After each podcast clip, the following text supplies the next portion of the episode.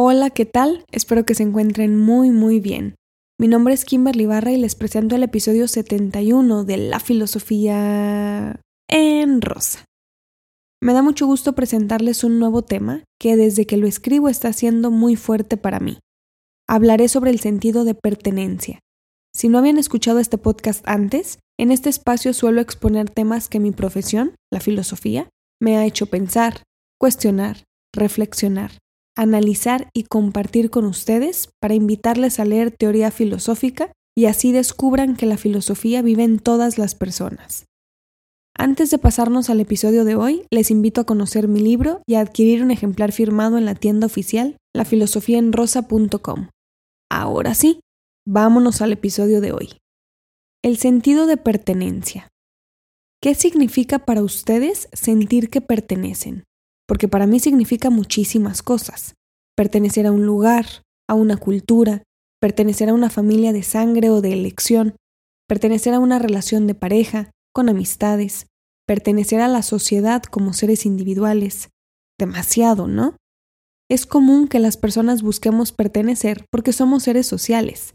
No podemos vivir siempre en la individualidad, porque según Aristóteles, solo las bestias y los dioses podrían soportarlo. Según Nietzsche, las bestias, los dioses o una combinación de ambas. Los filósofos, dice él. El sentido de pertenencia lo identificamos, de manera consciente o inconsciente, cuando formamos parte de algo.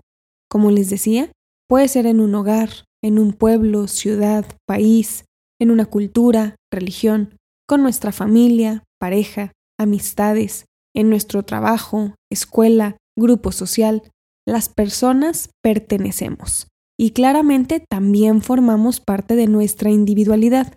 También amamos la soledad que requiere la vida. No se asusten cuando sientan comodidad en alguno de estos ámbitos, porque es parte de nuestra condición humana pertenecer. Pero tampoco se asusten cuando se den cuenta que no se sienten identificadas con otras personas.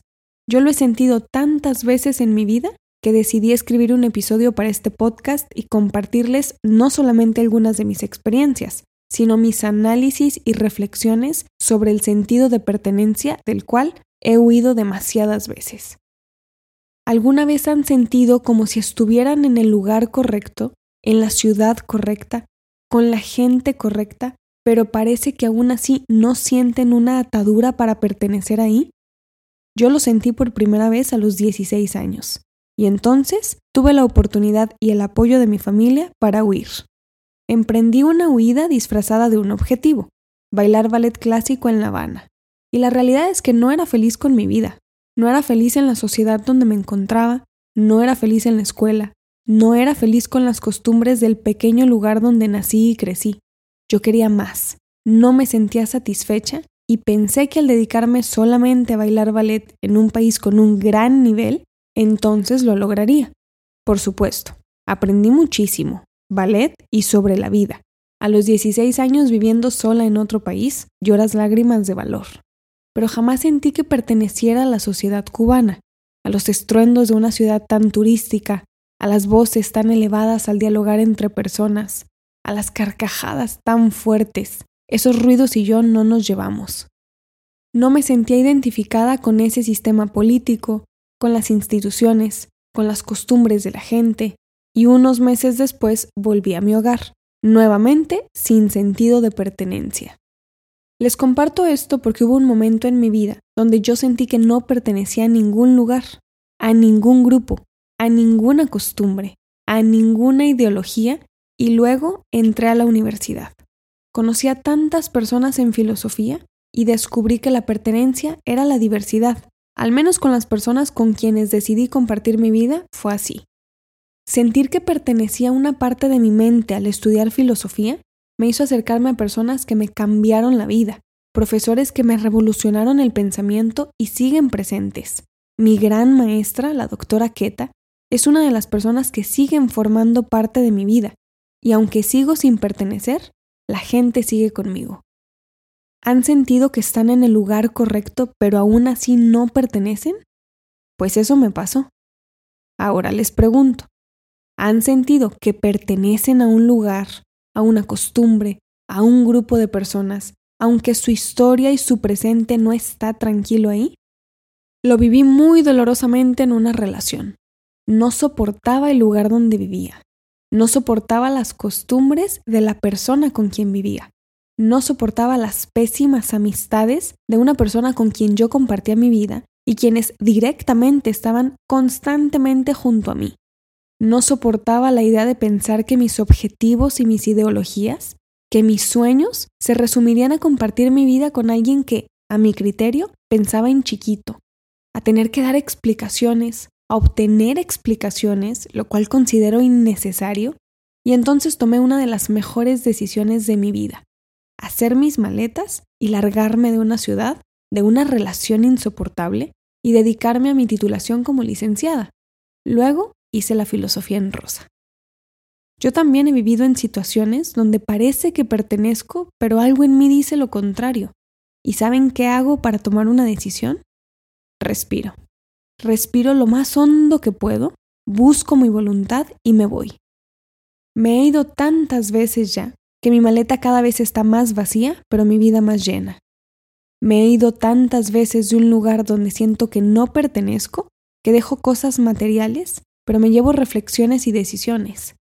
Me he alejado de tantas personas que fortalecí mi red amorosa de una manera tan impresionante donde aprendí a recibir el sustento de mis familiares y un par de amistades que jamás me han soltado.